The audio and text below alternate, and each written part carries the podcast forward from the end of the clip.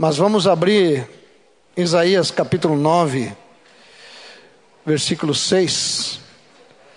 Diz assim: Porque um menino nos nasceu, um filho se nos deu, o governo está sobre os seus ombros, e o seu nome será Maravilhoso Conselheiro, Deus Forte, Pai da Eternidade, Príncipe da Paz para que se aumente o seu governo e venha a paz sem fim sobre o trono de Davi e sobre o seu reino, para o estabelecer e o firmar mediante o juízo e a justiça, desde agora e para sempre. O zelo do Senhor dos Exércitos fará isto. Aleluia. Esta é uma palavra profética anunciando o nascimento do Senhor Jesus. Nesta semana que passou, nós examinamos essa palavra no, lá no grupo que reúne lá em casa, mas hoje gostaria de abordar com vocês um pouquinho mais. A palavra profética diz que nasceu esse menino, e ela já diz que o governo está sobre os seus ombros. Porque o reino de Deus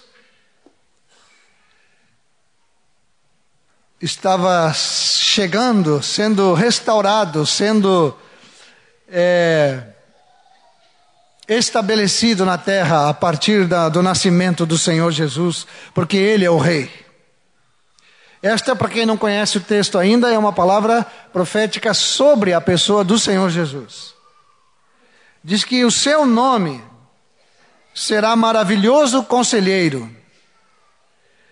O seu nome será Deus forte, Pai da eternidade, Príncipe da paz.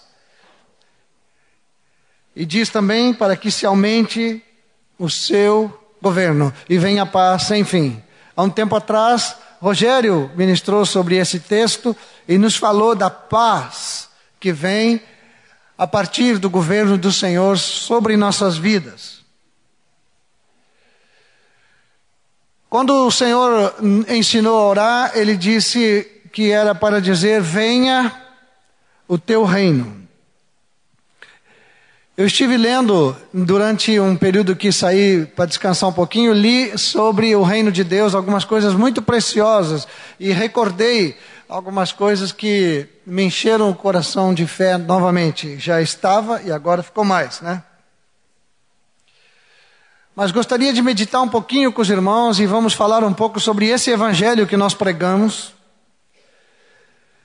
E nada se pode dizer a respeito do evangelho se nós não falarmos daquele que é realmente o evangelho de Deus, o Rei dos Reis e o Senhor dos Senhores a atitude que Jesus teve para ser este maravilhoso conselheiro, esse Deus forte, a atitude que ele teve para que o governo permanecesse sobre seus ombros e, e, e vai permanecer por toda a eternidade, nunca mais, né? É, ele vai deixar, apesar que diz em 1 Coríntios que depois que tudo estiver sujeito, ele vai entregar o reino ao Pai mas ele vai ter escrito sempre na sua coxa Rei dos Reis e Senhor dos Senhores, né? Isso está ali e vai ficar ali mesmo. Amém, queridos? Aleluia. Glória ao Senhor. A Bíblia diz que ele a si mesmo se esvaziou e a si mesmo se humilhou. A Bíblia fala de uma atitude que ele teve, que nós olhando o texto, falando de se humilhar, de se esvaziar, nós parece que não estamos vendo um rei ali. Mas ali estava o Rei, o Senhor. Ele venceu. Ele venceu completamente. A palavra de Efésios 1:10 diz que Deus está trabalhando para fazer convergir para Jesus todas as coisas. Faz tanto tempo que eu leio esse versículo, faz tanto tempo que esse versículo me causa assim realmente um um desejo, uma necessidade, uma de ver a minha vida assim. Deus está trabalhando para fazer convergir todas as coisas para o governo deste rei, para a manifestação da vida desse rei em todos nós.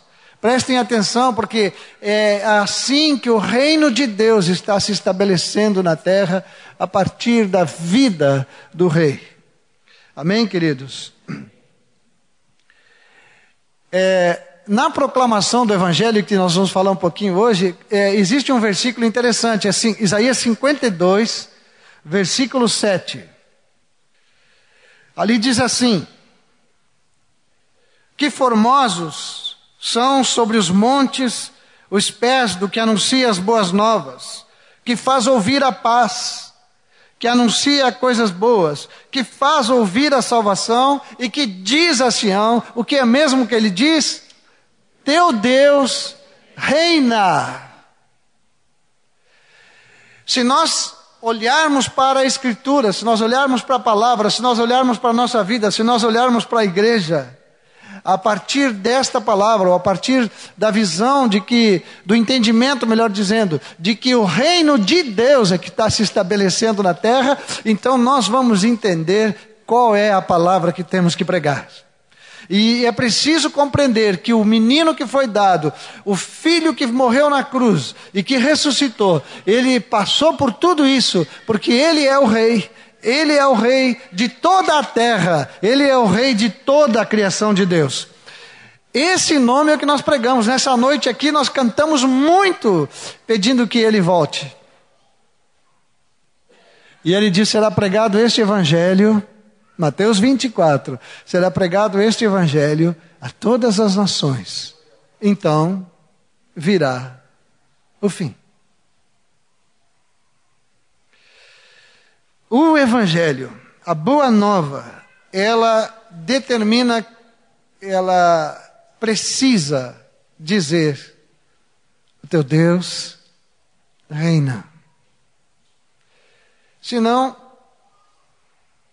fica aquele evangelho que a gente já ouve muito, né? É, de um cuidado de algo que Deus tem com toda a humanidade e que parece que se preocupa unicamente com isso e não se preocupa em nos dar uma nova vida, uma vida que esteja completamente sujeita a Ele.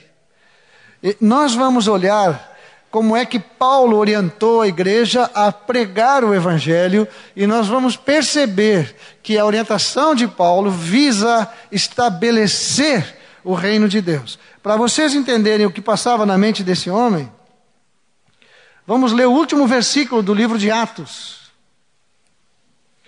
Os dois últimos diz: Por dois anos permaneceu Paulo na sua própria casa que alugara, onde recebia todos que o procuravam, pregando o reino de Deus. Pregando o reino. Nem a palavra evangelho não aparece aqui. Pregando o reino e com toda intrepidez, sem impedimento algum, ensinava as coisas referentes ao Senhor Jesus Cristo. Ele pregava o reino e ensinava sobre Jesus. Era a mesma coisa. Era a mesma coisa, né? Pregava o reino e ensinava sobre Jesus. Isto é o que ele estava fazendo para levar as vidas para o Senhor. Na, na conversa que ele teve com Jesus, em Atos 26, O Senhor Jesus apareceu para ele e disse no versículo 16, 26, 16: Levanta-te, firma-te sobre teus pés, porque por isto te apareci para te constituir ministro e testemunha, tanto das coisas em que me viste, como daquelas pelas quais te aparecerei ainda, livrando-te do povo e dos gentios para os quais te envio, para lhes abrires os olhos e os converteres das trevas para a luz e da potestade de Satanás para Deus, a fim de que recebam eles remissão de pecados e herança entre os que são santificados pela fé em mim. Então ele diz assim depois, ó, é, pelo que o rei Agripa não fui desobediente à visão celestial, mas anunciei primeiramente aos de Damasco e em Jerusalém por toda a região da Judéia e aos gentios que se arrependessem e se convertessem a Deus praticando obras dignas de arrependimento.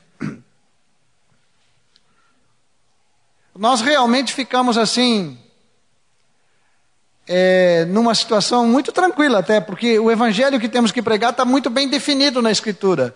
Mas às vezes nós ficamos numa vontade muito grande de trazer pessoas para Cristo e vamos atrás das pessoas, levamos Cristo para nos ajudar e deixamos o evangelho para trás e, e aí até trazemos alguém, mas é difícil ver depois, é triste ver depois que o reino de Deus não se estabelece no coração daquela pessoa.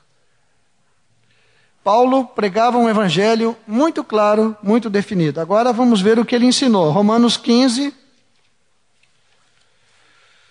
versículo 16. Para que eu seja ministro de Cristo, Jesus, entre os gentios no sagrado encargo de anunciar o Evangelho de Deus, de modo que a oferta dele seja aceitável uma vez santificada pelo Espírito Santo.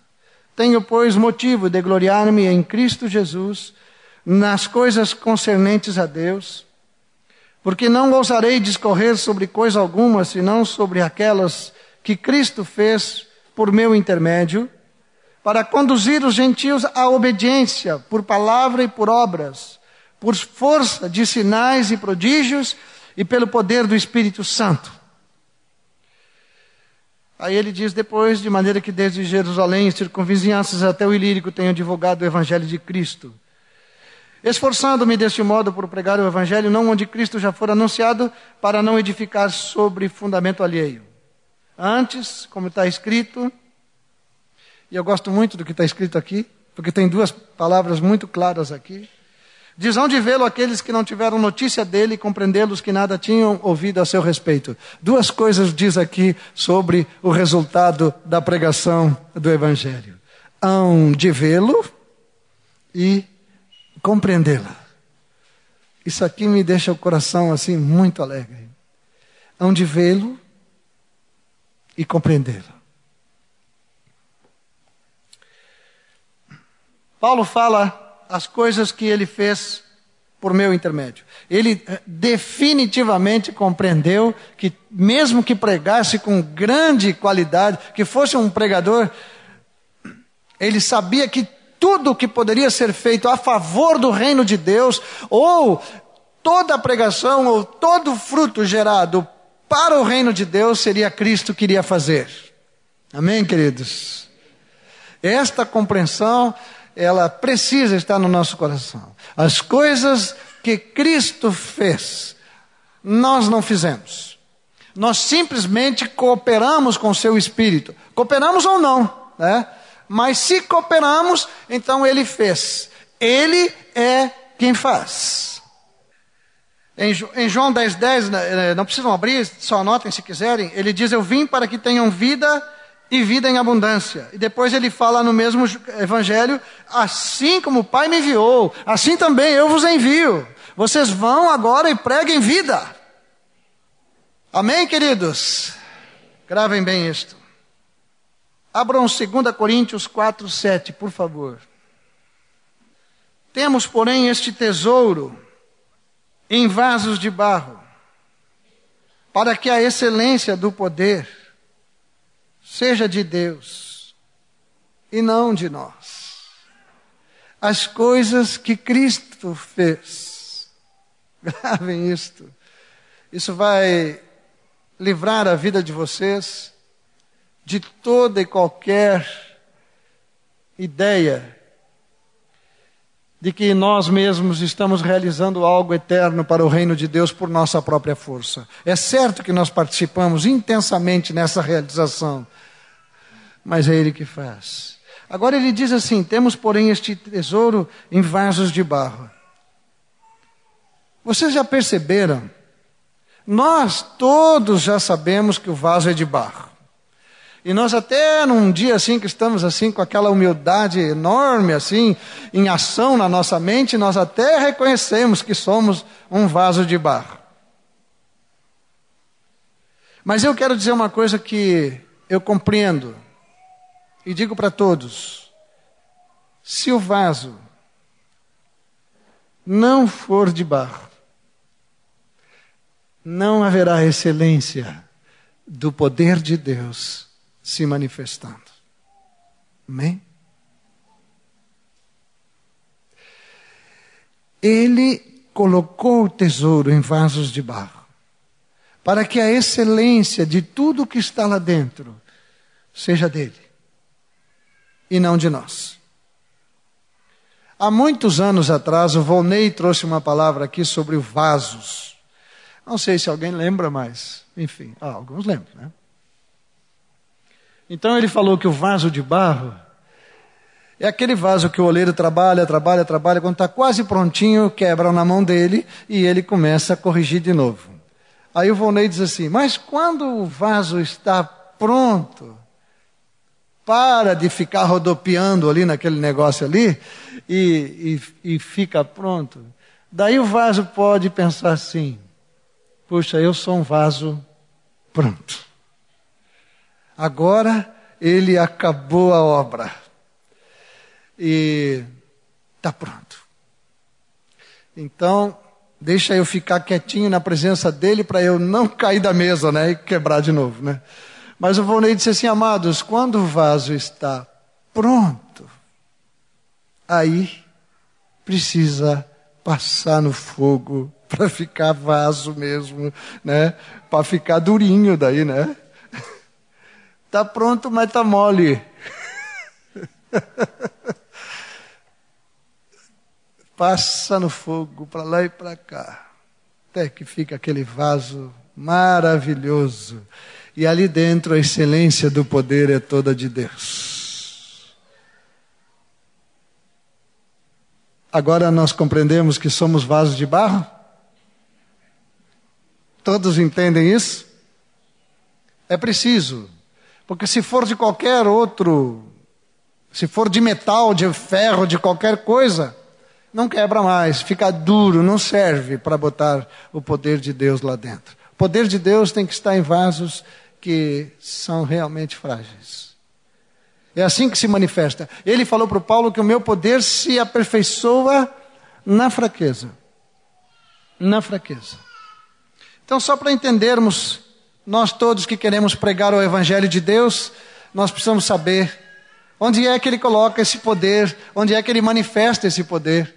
Por isso que todos os discípulos de Cristo foram enviados a pregar o evangelho a toda criatura, porque todos os discípulos de Cristo são como Cristo. Homens e mulheres que precisam aprender a si mesmos se humilhar e se esvaziar completamente. O propósito da pregação do Evangelho ou do testemunho que a igreja dá em todo lugar é um só: é fazer as vidas convergirem para Cristo. Não é trazer Cristo para ficar resolvendo o problema das vidas, mas o propósito é levar a Cristo para serem transformados.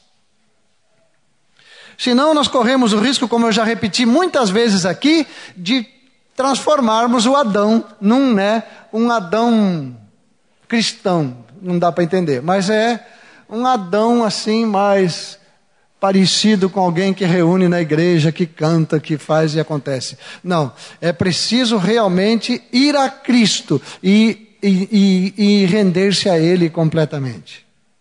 O alvo é este. Agora, voltando a Romanos 15.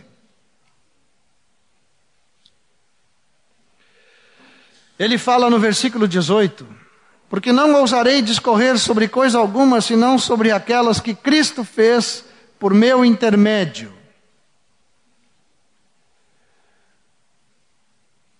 O que Cristo fez por intermédio dele?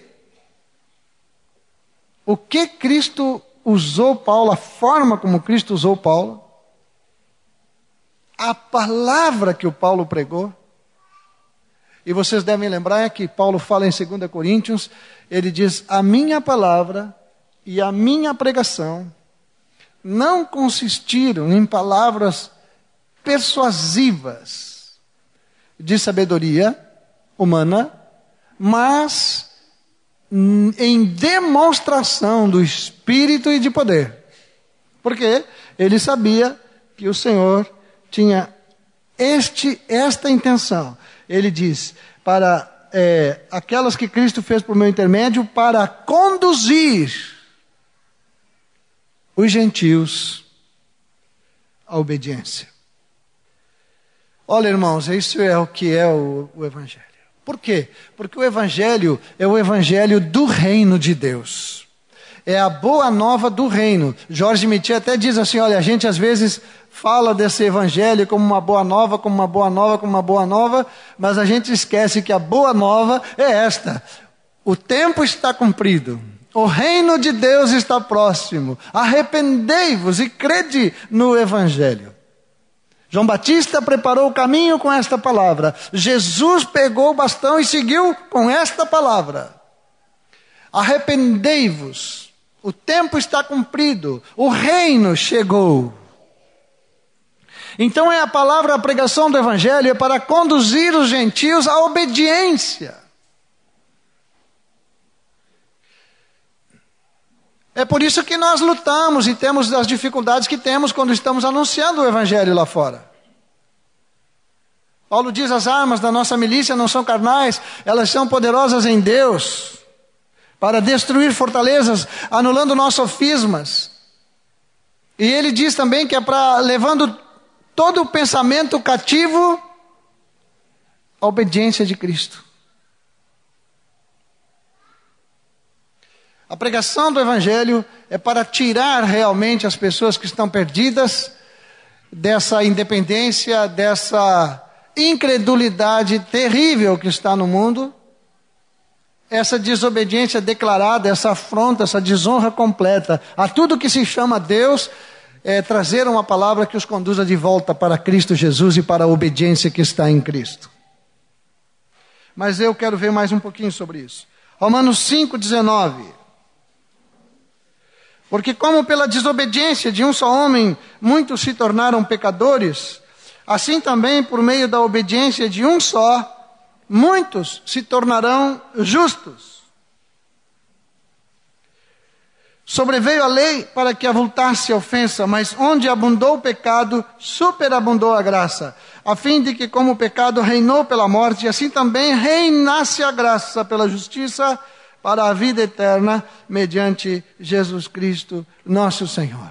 Onde está declarado, onde está é, o pecado se assim tomou conta realmente de todo esse planeta, de todas as vidas, essa desobediência terrível, esse caos. Um homem só trouxe tudo isso e se espalhou por toda a humanidade. Mas nós não podemos pregar o Evangelho olhando como se estivéssemos desanimados com o quadro que chegou à terra. Nós temos que pregar um Evangelho que nos diz que um homem obedeceu. E que pela obediência dele todos podem ser salvos. Onde abundou o pecado, superabundou a graça. Pela obediência de um só, muitos se tornarão justos. Esse é o evangelho que tem que ser pregado. Amém, queridos? Jesus trouxe o homem de volta para a sua posição correta. O homem se desviou de Deus, Jesus trouxe o homem de volta para a posição correta, uma posição de santidade e de completa submissão ao Pai. Uma das declarações que mais ele repete nas suas palavras é: Eu faço tudo que lhe agrada, eu, o que ele me diz eu faço. E assim ele vai repetindo com várias palavras, ele vai demonstrando sempre que está permanentemente obedecendo ao Pai. Em Hebreus chega a dizer que ele aprendeu obediência pelas coisas que sofreu, para se tornar o Salvador de todos nós.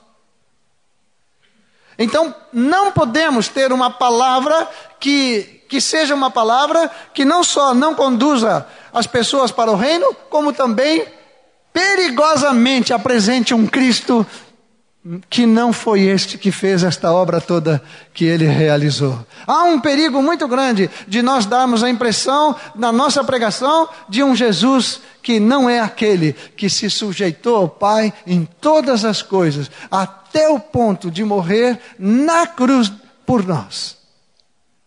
Na última hora, ele orou, ele chorou, ele derramou sangue, ele pediu, se possível, afastasse aquele cálice. Mas ele declarou uma coisa que nos salvou a todos nós: Não faz a minha vontade, faz a tua. E a vontade de Deus se cumpriu nele, está em Hebreus 10. Eis aqui estou no rolo do livro, fala a meu respeito. Eu estou aqui para cumprir a tua vontade. Querem ler isso? Hebreus 10. Hebreus 10, 8. Hebreus 10, é, vamos ler do 5. Por isso, ao entrar no mundo, diz: sacrifício e oferta não quiseste, antes um corpo me formaste. Não te deleitaste com holocaustos e ofertas pelo pecado. Então eu disse: Eis aqui estou, no rolo do livro está escrito a meu respeito, para fazer, ó Deus, a tua vontade. Depois no 9, então acrescentou: Eis aqui estou para fazer, ó Deus, a tua vontade. No versículo 10 diz: Nessa vontade é que temos sido santificados, mediante a oferta do corpo de Jesus Cristo, uma vez por todas. Então, meus amados, este esta palavra que Paulo nos fala em Romanos 15, que Cristo fez por seu intermédio, é para conduzir os gentios à obediência. É claro que é impossível uma pessoa é, obedecer simplesmente porque nós dizemos para ela que ela tem que obedecer. Ela precisa ter uma visão do Cristo perfeita. Nós não podemos apresentar um Jesus diferente deste que está aqui. Não podemos apresentar aquele Jesus que dá um tapinha nas costas e diz: Não, eu sei que é assim, eu te entendo. Nós temos que apresentar um Cristo que deu realmente a sua vida, que morreu pelos nossos pecados, que ressuscitou e está sentado à direita do Pai, governando. A autoridade de Deus sobre o homem e a obediência do homem para Deus foi completamente restaurada em Cristo. E nós agora estamos sendo incluídos nela. Deus encontrou um homem na terra que lhe obedeceu totalmente. O reino de Deus se estabeleceu, a autoridade completa de Deus. Satanás perdeu tudo, foi exposto ao desprezo, à vergonha, foi lançado numa posição terrível. Por isso que ele anda brabo, né? Ele foi completamente vencido pelo nosso Senhor. Como último Adão, pôs fim à velha criação, como segundo homem dá começo a uma nova criação. É preciso nascer do alto para ver, para compreender, para entender o reino de Deus. Senão nós não conseguimos nem discernir bem como é que é o rei, não temos uma visão perfeita do rei, muito menos a palavra do reino, que é totalmente oposta a toda e qualquer palavra gerada aqui embaixo da terra. Embaixo na terra, não embaixo da terra. É, toda a palavra que está aqui se opõe à palavra do reino. Nós estamos vendo isso todo dia. Nós vemos isso nos jornais, nas instruções que vêm, em tudo que acontece.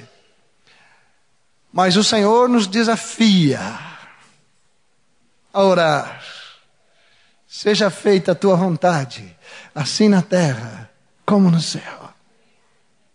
Venha o teu reino. Venha, nós vamos pregar uma palavra que estabeleça o teu reino, o teu governo, uma palavra que diga verdadeiramente quem tu és. O Senhor enviou uma palavra, nos colocou, nós a temos na mão, e esta palavra não é para eu ficar lendo, lendo, lendo e vendo o que, que é que diz aqui, o que, que prega nesta igreja, o que, que prega na outra igreja, o que, que prega nas mais diversas igrejas. E depois ainda vem aquela pergunta dolorida assim: e afinal, qual é a igreja que está certa? Eu quero dizer para vocês: um menino nos nasceu e um filho se nos deu, e o governo está sobre os seus ombros. Ele é que está certo, irmãos. A nossa palavra e a nossa pregação não devem persuadir ninguém, nem que a pessoa está mal, nem que a pessoa está bem, nem que é bom ela tomar jeito. Não temos que ter uma palavra que fique persuadindo alguém da sua atual situação. Nós temos que ter uma palavra que conduza à obediência os gentios em toda parte.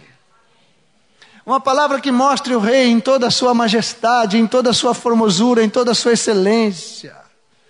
Uma palavra que mostre a glória de Deus na face de Cristo. Nós não estamos construindo novas igrejas, nós estamos construindo um novo homem, né, irmãos? Construindo o que eu digo é cooperando para que se gerem novas criaturas, nascidas do Espírito de Deus e da palavra do Senhor. João capítulo 6, versículo 38, uma das vezes que Jesus fala, esta eu quero deixar registrado, porque realmente ela é importante para nós vermos agora. João 6,38 diz: Porque eu desci do céu não para fazer a minha própria vontade, e sim a vontade daquele que me enviou. Eu fico lendo aqui, fico pensando. Ele é Deus, ele nasceu de Deus, ele veio eh, sobrenaturalmente, foi gerado pelo Espírito no ventre da Maria, e ele nasceu sem pecado, perfeito e santo. Não há dolo, não houve pecado. Nós temos ensinado isto aqui nas verdades que aprendemos sobre Jesus. Nunca houve nada nele de pecado. Um homem completamente santo é capaz de dizer isto: Eu vou me cuidar para não fazer a minha vontade. dá, dá para entender? Não é de parar e dizer assim, ó, miserável homem que sou. Quem me livrará do corpo desta morte? Foi isso que Paulo disse quando entendeu isso aqui. Miseráveis. E sim a vontade daquele que me enviou.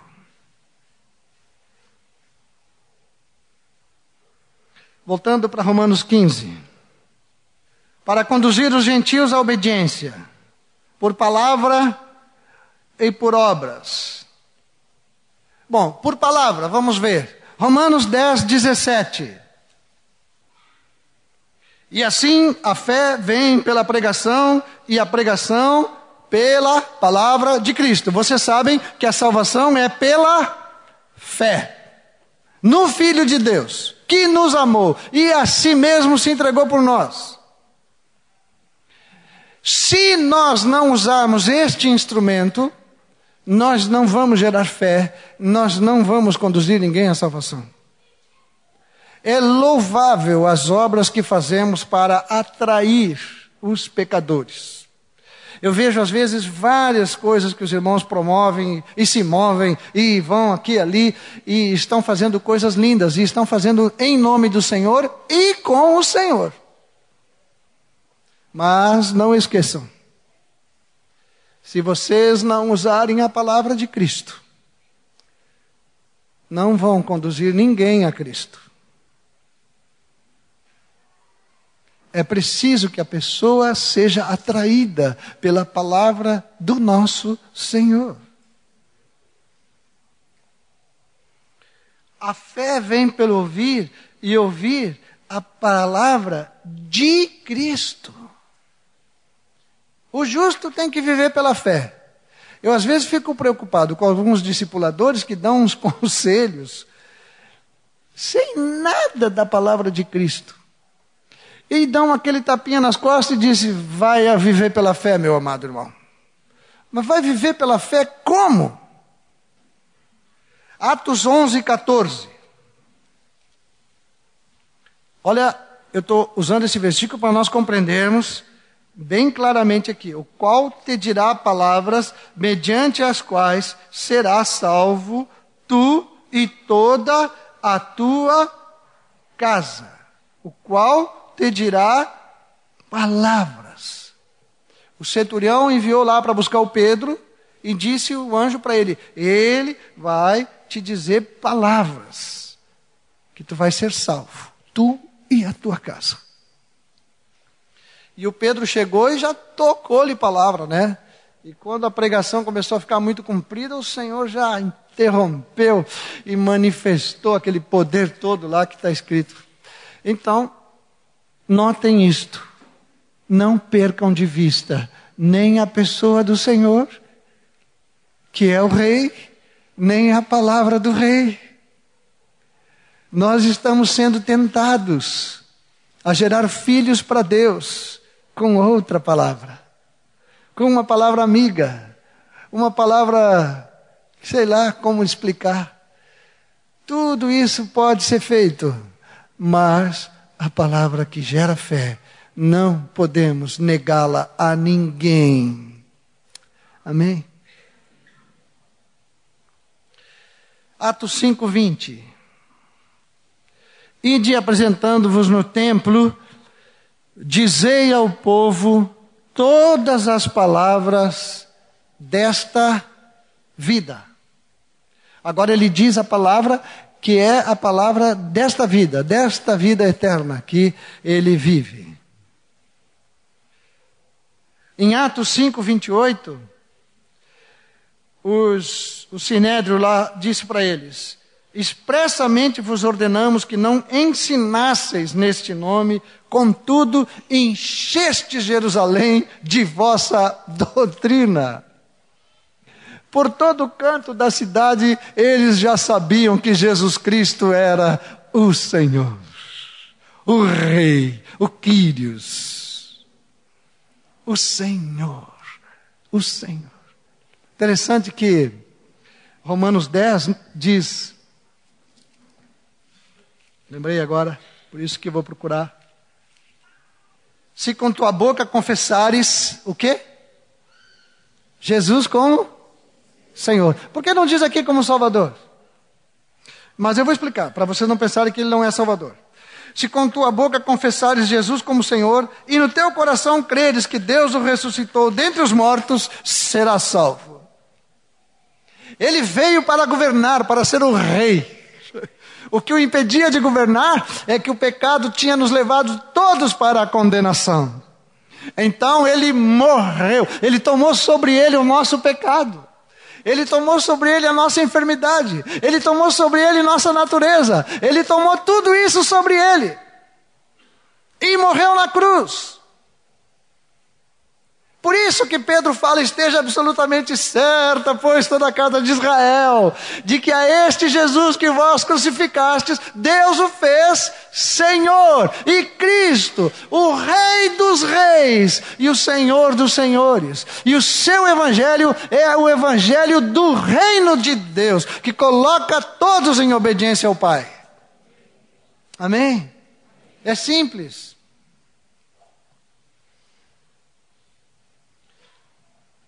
Eu já repeti aqui não sei quantas vezes, mas agora vou ler com vocês 1 Coríntios capítulo 2, versículo 4.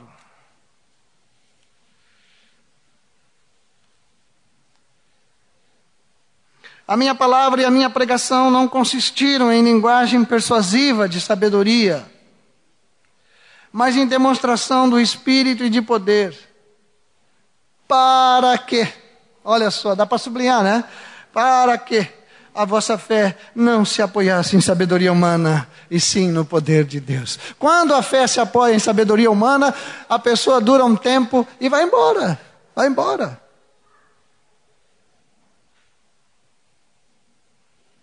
Porque se vamos falar de sabedoria humana, tem muita gente sábia por aí, irmãos. Mas a palavra de Deus é a sabedoria de Deus. Ele se nos, nos tornou da parte de Deus sabedoria. Amém. 2 Coríntios 4, 1. Pelo que tendo este ministério, segundo a misericórdia que nos foi feita, não desfalecemos. Pelo contrário, rejeitamos as coisas que por vergonhosas se ocultam, não andando com astúcia, nem adulterando a palavra de Deus, antes nos recomendamos a consciência de todo homem na presença de Deus pela manifestação da verdade. Olha só a, de, a descrição, a definição a, que ele dá de seu próprio ministério. Este mesmo que nos diz que é para ir e pregar aos gentios. Voltamos para Romanos 15. Versículo 18. É, termina dizendo: para conduzir os gentios à obediência por palavra e por obras. Vamos entender um pouquinho isto, se é que vamos conseguir. 2 Coríntios 2,14. Graças, porém, a Deus que em Cristo sempre nos conduz em triunfo e por meio de nós manifesta em todo lugar a fragrância do seu conhecimento. Onde vê-lo, onde compreendê-lo, viram? É, em todo lugar. Onde é que tu anda mesmo, meu irmão? Todos nós andamos em lugares diferentes. Às vezes estamos acompanhados, às vezes estamos sozinhos e andamos por todo lugar. E queremos pregar o Evangelho do Senhor Jesus. E ele diz aqui: Ele em Cristo, só em Cristo, Ele sempre nos conduz em triunfo. E por meio de nós, Ele manifesta, Ele quer manifestar a fragrância do seu conhecimento. Uma vida que visivelmente se percebe que conhece o Senhor Jesus. Por obra, nós temos que formar pessoas, nós temos que trabalhar na formação de outros. O discipulado. A palavra discipulado se tornou um pouquinho assim, né? Ficou ruim para uns, ficou excelente para outros. Mas ela é bíblica e é para formar vidas. Colossenses 1:29 diz assim: é, 1, 1, 28. Ou 27 para dar glória aqui, né? Os quais Deus quis dar a conhecer qual seja a riqueza da glória deste mistério entre os gentios, isto é, Cristo em vós, a esperança da glória, o qual nós anunciamos advertindo a todo homem e ensinando a todo homem em toda sabedoria, a fim de que apresentemos todo homem perfeito em Cristo. Para isso é que eu também me afadigo, esforçando-me o mais possível, segundo a sua eficácia que opera eficientemente em mim. O Evangelho não é para tirar as pessoas do mundo para o reino de Deus ou para trazer para a igreja. O Evangelho é para tudo, para nascer, viver e morrer. E aqui diz assim: ó, Deus nos deu a conhecer a glória desse mistério Cristo em nós, a esperança da glória, o qual Cristo em nós, a esperança da glória, este é que nós anunciamos. E olhando para Ele e mostrando a Sua pessoa e a Sua palavra, é que nós advertimos a todo homem. E ensinando todo homem em toda sabedoria, a fim de que apresentemos todo homem perfeito em Cristo. O sujeito tem que ficar igual a Cristo. Ontem eu estive com um casal que ele se converteu há pouco, foi batizado há pouco, e eu ia dar continuidade nos, nos ensinos dos livretos, mas o tempo ficou curto, eu abri Efésios 5, porque havia algumas situações que precisavam ser confrontadas à luz daquela palavra. E lemos Efésios 5, versículo por versículo. Vocês não queiram saber que coisa tremenda que foi. Para mim foi um bálsamo, porque eu vi o poder da palavra, o poder do Espírito. Nenhuma argumentação, nenhuma queixa, nada, nada. Só a palavra, a palavra do Senhor penetrando. É, Colossenses ainda 4,12. Aqui é um versículo muito bom para os discipuladores, né? Eu cada vez que leio este versículo me sinto completamente desqualificado para cuidar de qualquer um destes que estão comigo, com Edoloí. Saúda-vos Epáfras, que é dentre vós, servo de Cristo Jesus, o qual se esforça sobremaneira. A palavra aqui em português está muito boa, se esforça sobremaneira, mas não é o que está escrito. O que está escrito é que o sujeito lutava, é combatia em oração. Para que, olha para que que orava este homem? Imagina ele com uma lista de problemas dos discípulos lá orando. Não. Até podia ter, mas o que Paulo registra é que ele orava para que seus discípulos se conservassem perfeitos e plenamente convictos em toda a vontade de Deus. Ou seja, que venha o reino de Deus sobre seus discípulos, que se estabeleça a vontade do Senhor na vida dos seus discípulos, que conheçam o Rei, conheçam o Rei muito mais do que o seu discipulador, que possam ver a glória de Deus em Cristo em se alegrar com a palavra do Senhor. Se conservem perfeitos e plenamente convictos em toda a vontade de Deus. Essa é a obra, esse é o trabalho que temos que fazer. 2 Coríntios 12, 15. Eu de boa vontade me gastarei, ainda me deixarei gastar em prol da vossa alma. Se mais vos amo, serei menos amado? Pergunta que Paulo faz aí para os seus discípulos. Depois eu tenho aqui vários textos sobre esse trabalho. Posso até mencionar se vocês quiserem anotando aí. 1 Coríntios 9, 16 a 27. Anotem, por favor, porque na verdade não podemos mais ir adiante muita coisa aqui. Eu já não vou prometer que um dia falo de novo isso aqui, porque já tem tanta promessa para trás aí. Chega de ser mentiroso assim, de cara aberta, né, irmãos? Então, por favor, eu não vou prometer mais nada aqui, tá? Então, Lucas 24, 19. Atos 10, 38, João 4, 34, João 5, 36, João 9, 4, é, João 14, 12. Ah, esses nós vamos ler. João 9, 4. Abram aí, por favor. Eu lembrei o que, que é.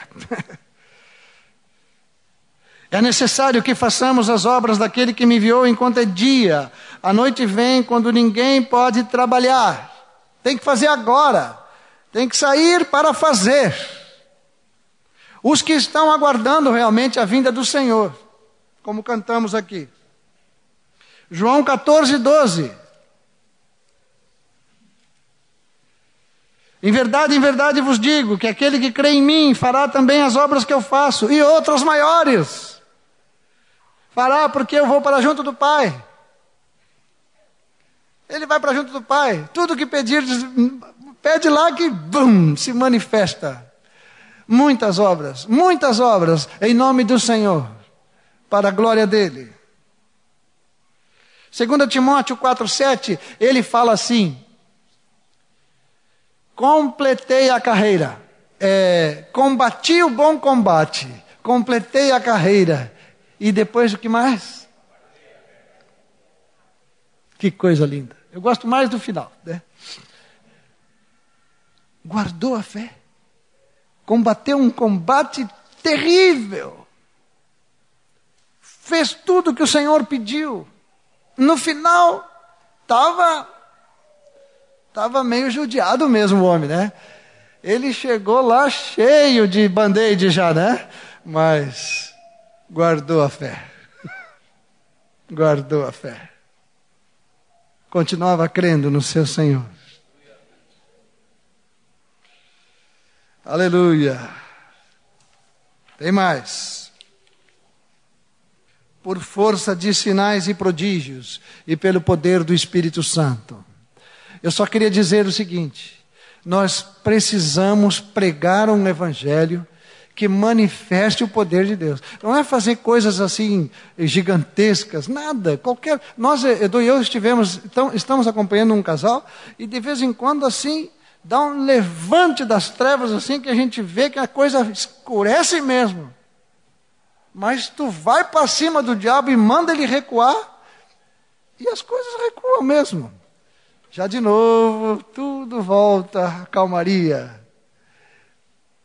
Nós precisamos entender a luta que temos. Nós não estamos trabalhando com mentes humanas para compreenderem um ensino. Nós estamos trabalhando com pessoas que precisam primeiro nascer de novo e depois que nascem de novo, precisam ser transformadas na sua mente. Mas para serem transformadas na sua mente, existe um requisito básico: elas precisam contemplar ao Senhor. Isso é que está em 2 Coríntios 3,18 contemplando como por espelho a glória do Senhor, somos transformados de glória em glória, como pelo. É, pelo seu espírito, diz o texto. Ou seja, tem que ser com poder, com força, com sinais, com prodígios. Uma pregação sobrenatural. Uma pregação que atinge o império das trevas, porque nós vamos lá para tirar uma pessoa do império das trevas e transportá-la para o reino do Filho. Não é tirar do inferno, é tirar do domínio, da potestade de Satanás para Deus. É trazê-la de volta, é trazê-la da escravidão do diabo para ser submissa a Cristo. Amém, amados? E para isso nós, nós, somos revestidos de poder. O Senhor disse é, que nós seríamos testemunhas, que receberíamos o poder para ser testemunhas. E nós já recebemos esse poder. Precisamos ser testemunhas. Às vezes, é, mas eu não vejo muito poder na minha vida, então vai testemunhar. Porque se não quer testemunhar, para que, que precisa de poder? O poder é para ser testemunha. Se começa a testemunhar, vê o poder se manifestando. Ele não, ele não, não nega a sua palavra. Começa a dar testemunho de Jesus, começa a orar pelos enfermos. Vai lá, vai lá. Ora por um, dois, três, lá pelo dez não aconteceu nada, mas no onze levanta o homem, né? Vai, vai gerando fé no coração, porque o Senhor é fiel toda a sua palavra. Amém? Vocês todos receberam poder para isso. Amém, queridos? Amém mesmo? tá bom. Eu tinha mais coisa aqui, mas deixa assim. Vamos ler o Salmo 145 e aí encerramos.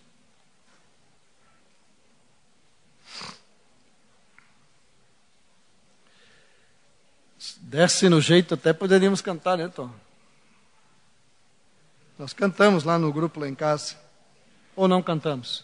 Não cantamos, cantamos sim. Salmo 145, 10. Todas as tuas obras te renderão graças, Senhor. Vamos ler juntos, tá? Vamos ler do 10 do 10, do 10, até lá embaixo. Depois eu digo onde para, tá? Todas as tuas obras te renderão graças, Senhor, e os teus santos te bendirão. Falarão da glória do teu reino e confessarão o teu poder, para que aos filhos dos homens se façam notórios os teus poderosos feitos e a glória da majestade do teu reino. O teu reino é o de todos os séculos, e o teu domínio subsiste por todas as gerações. O Senhor é fiel em todas as suas palavras e santo em todas as suas obras. Até aqui. Aleluia. Vamos orar, amados. O sagrado encargo de pregar o Evangelho, anunciar que Ele vive e que Ele reina. Vamos ficar de pé um pouquinho aí. Aleluia. Sempre é bom perguntar se tem alguém aqui que ainda não se entregou para Cristo. Não dá para deixar passar a hora, né?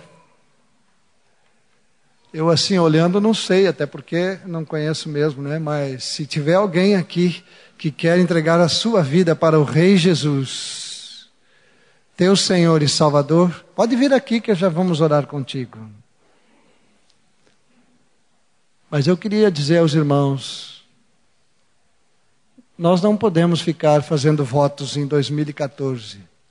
Até vai ter eleição esse ano, mas deixa os votos lá para o final nós precisamos nos arrepender e crer no Rei dos Reis e no Senhor dos Senhores e proclamar o reino de Deus. Não só para os perdidos, como para os irmãos. A nossa palavra e a nossa pregação não sejam palavras persuasivas, mas seja reino de Deus. Paulo encerrou em Atos dos Apóstolos dizendo: reunia as pessoas e lhes falava do reino e lhes falava de Jesus. Pai, nós te agradecemos, porque todos nós compreendemos que tu vieste e morreste por nós. A nossa oração nesta hora é de pedir misericórdia a ti, Senhor, para conosco.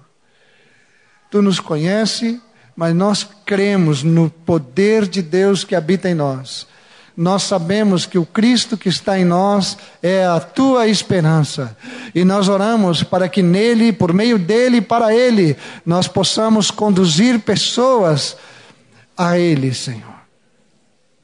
Nossa vida e a vida de tantos outros possam ser um testemunho de quem está caminhando em direção à estatura do varão perfeito. Nós oramos para que sejamos todos transformados à imagem de Cristo pelo teu Espírito e por tua palavra.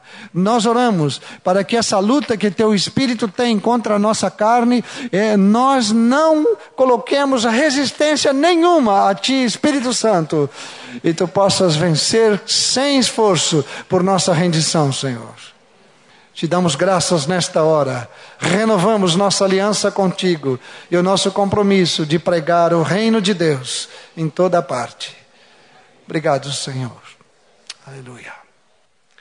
Pregamos o reino com alegria. Podem começar agora. Amém, amados? Uma boa semana para vocês.